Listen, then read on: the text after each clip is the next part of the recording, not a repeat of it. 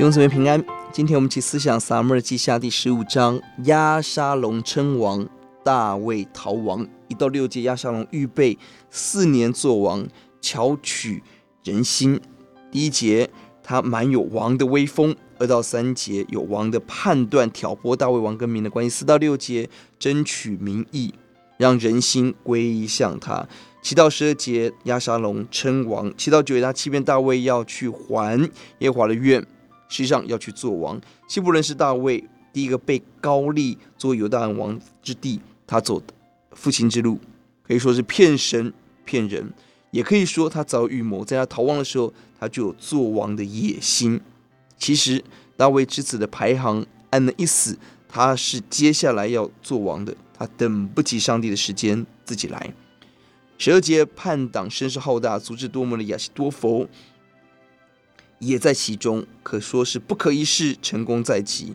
但押沙龙没有算到最重要的因素，神没有与他同在。他学会大卫父亲王很多，但他没有学会这关键的宝藏。可惜了，在押沙龙忙着为自己建造，甚至预备做王的时候，大卫没有情报系统，没有忠臣提出警告，没有约押的武力可以用，很可能他放纵孩子。二方面，他大意行事，而造成无法挽回的。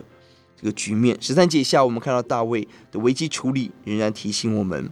十三到十七节，他对臣仆家人起来逃亡，他知道约押押沙龙可以下毒手。十八到二十三节，宪兵有基利提、比利提是大卫的贴身护卫，宪兵，而当中的首领以太，大卫给他选择，他可以回家投靠新王，但以太外邦人却死忠于王。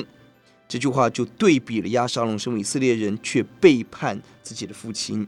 对祭司抬着约柜来，一般的想法，抬着约柜心也安。但大卫深知重点不是约柜，而神有没有同在。